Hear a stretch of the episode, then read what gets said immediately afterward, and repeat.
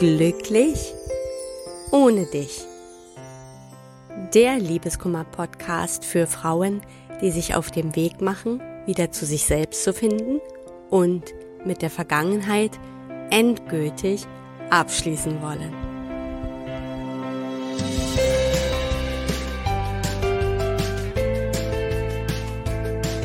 Hallo und herzlich willkommen zu einer neuen Folge von Glücklich ohne dich. Mein Name ist Tina Mohaupt und ich freue mich, dass du wieder dabei bist.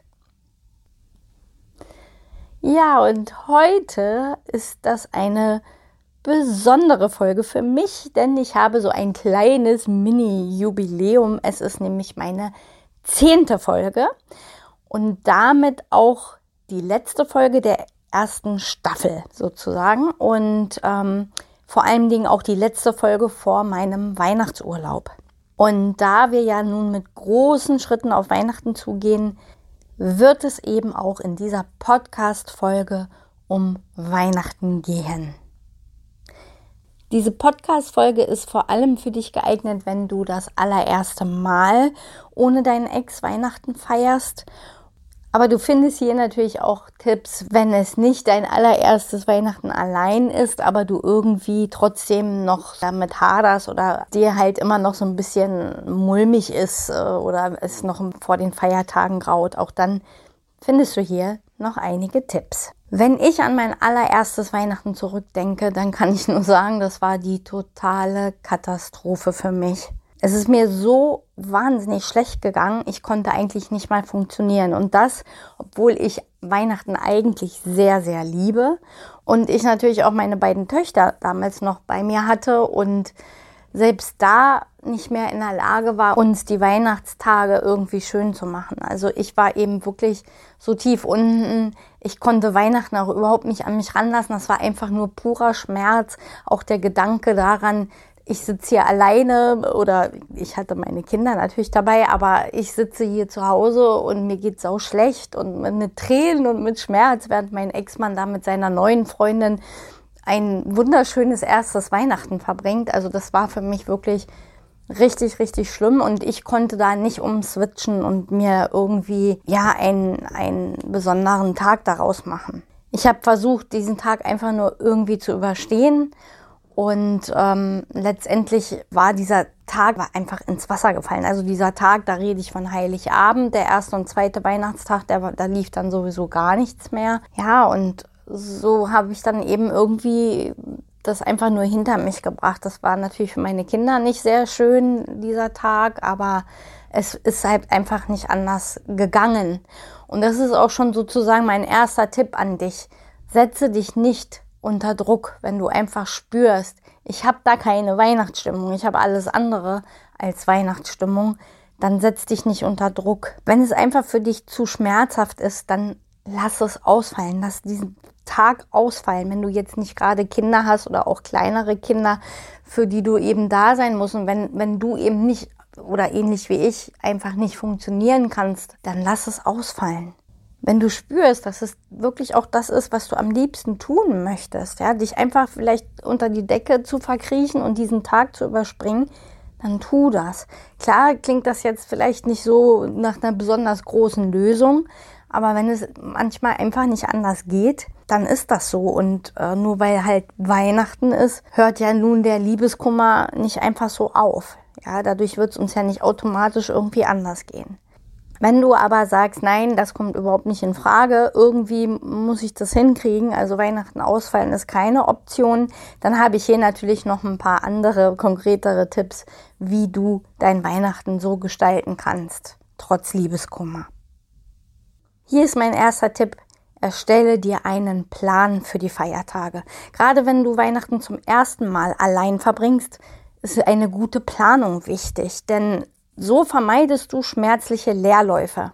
Und dann kannst du im Vorfeld verhindern, dass du emotional in ein Loch fällst. Ja, oder das Gefühl der Einsamkeit zuschlägt. Also wirklich dich im Vorfeld hinsetzen und mal zu schauen, wie soll dein Weihnachtstag genau aussehen? Wie kannst du das Beste für dich daraus machen? Und wie kannst du dir auch Gutes tun? Das gerade ganz wichtig. Trotz bester Planung und Vorbereitung solltest du aber auch die Traurigkeit einkalkulieren. Es ist in Ordnung, an diesem Tag traurig zu sein. Ich meine, das bist du wahrscheinlich hier sowieso ganze Zeit. Das hört eben, wie eben schon gesagt, an diesem Tag ja nicht auf. Und schließlich musst du ja auch dich in einer neuen Situation zurechtfinden und hast ein ganzes Stück deines bisherigen Lebens verloren. Das ist also ganz klar, dass sich der Schmerz immer wieder mal zu Wort meldet. Wenn das dann so ist, dann gibt diesem Schmerz immer wieder auch Raum, weil dann in den Widerstand zu gehen, macht es eher noch schwerer erträglich. Vor allem erwarte nicht zu viel von dir. Verlang nicht von dir, dass sofort alles perfekt sein muss oder dass es sich richtig anfühlt. Ja, das erste Weihnachten nach der Trennung ist einfach, ja, gelinde gesagt, für den Allerwertesten. Ja, da gibt's einfach nichts zu rütteln. Aber du wirst es überstehen und du wirst es überleben und im nächsten Jahr sieht dein Weihnachten garantiert schon ganz, ganz anders aus. Und dann wirst du es auch wieder genießen können. Also wenn nicht in diesem Jahr, dann im nächsten umso mehr. Und sollte es dir so gehen, wie es mir gegangen ist, wie es uns natürlich während des Liebeskummers generell geht, dass dich wieder diese Gedanken überfallen an deinen Ex, dann gerade wenn du denkst, ich sitze jetzt hier, also das war ja mein, meine Gedanken waren es ja, ich sitze jetzt hier voller Trauer, voller Schmerz und dem geht's da unter seiner Weihnachtstanne mit seiner neuen Freundin ganz toll, ja. Aber genau das, gerade dann, ja, wenn es ihm doch vielleicht so toll geht, dann ist es doch umso wichtiger, dass du es dir auch gut gehen lässt. Warum soll es dir denn dann alleine so schlecht gehen? Ja, dann lass es dir auch gut gehen, so gut du kannst. Weil was er kann, kannst du schon lange.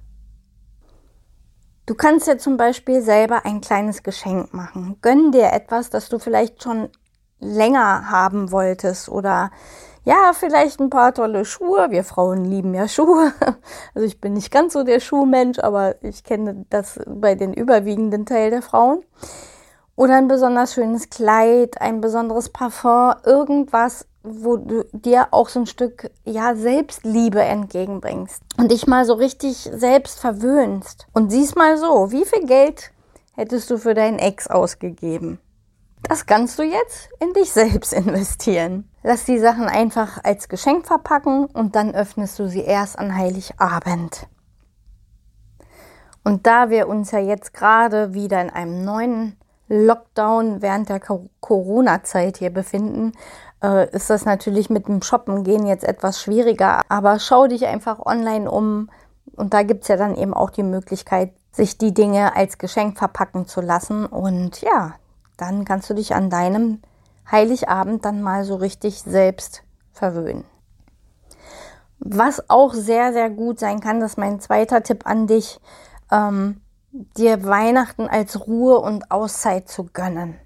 Ja, also quasi als so eine kleine Wellnesszeit, weil gerade nach der Trennung kommen wir mit unserer Kraft oft an unsere eigenen Grenzen und jetzt ist es besonders wichtig, sich selbst zu umsorgen und zu verwöhnen, auch wenn es schwer fällt. Nimm dir Zeit für dich, Zeit zum Auftanken, Zeit zur Ruhe zu kommen.